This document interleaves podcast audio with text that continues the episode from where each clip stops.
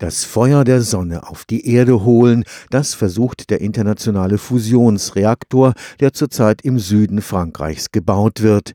Ein extrem heißes Unterfangen, denn man braucht eine Temperatur von 150 Millionen Grad dafür. In diesem Höllenfeuer verschmilzt Tritium zu Helium und setzt dabei riesige Mengen Energie frei, ganz ohne CO2-Emissionen und ohne die Risiken eines Atomkraftwerks. Allerdings braucht man Diamanten für den Fusionsofen. Nur Diamanten halten die dort herrschenden extremen Bedingungen aus. Forschern am Karlsruher Institut für Technologie ist es jetzt gelungen, durchsichtige Diamantenscheiben mit dem Rekorddurchmesser von 18 Zentimetern herzustellen. Einen Fusionsreaktor kann man sich wie eine gigantische Mikrowelle vorstellen.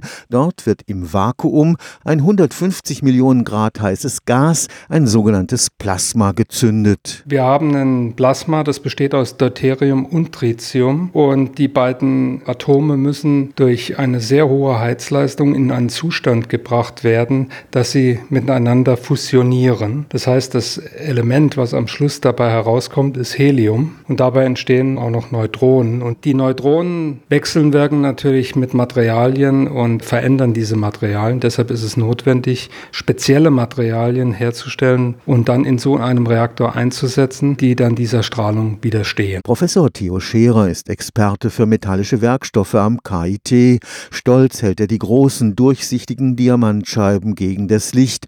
Durch sie hindurch wird der hochenergetische Mikrowellenstrahl das Plasma anheizen. Wenn Sie 1,5 Millionen Watt einer Mikrowelle bei 170 Gigahertz auf ein Material schießen, dann verdampft Ihnen das Material. Sie brauchen ein spezielles Material, das so geringe Mikrowellenverluste hat, dass die Mikrowelle hindurchgeht, ohne das Material zu zerstören. Und Diamant ist das einzige Material, was weltweit bekannt ist, das diese Eigenschaften erfüllt. Um die 18 cm großen und 2 mm dicken Fenster aus Diamant herzustellen, braucht man ebenfalls ein Plasma. Man verwendet dazu eine Gasatmosphäre aus Methan und Wasserstoff und zündet in einem Plasma mit 2,45 Gigahertz und etwa 8 bis 9 Kilowatt Kilowatt dieses Plasma. Aus dem Methan scheidet sich dieser Diamant auf einem Substrat ab. Typischerweise ist das Silizium mit einigen Diamantkörnern als Saatkeime und dann wächst in einer kolonnenförmigen Form der Diamant auf, bis man die entsprechende Dicke erreicht hat. Der Herstellungsprozess dauert je nach Größe des Fensters mehrere Monate. Das macht sie extrem teuer.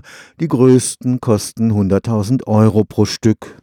Fusionsreaktoren können übrigens auch zur Aufarbeitung von radioaktivem Abfall genutzt werden. Sodass wir die radioaktiven Halbwertszeiten dieses Mülls reduzieren könnten. Und es wäre denkbar, dass wir in Zukunft Fusionsreaktoren auch für die Müllverarbeitung von Kernkraftwerken einsetzen. Stefan Fuchs, Karlsruher Institut für Technologie.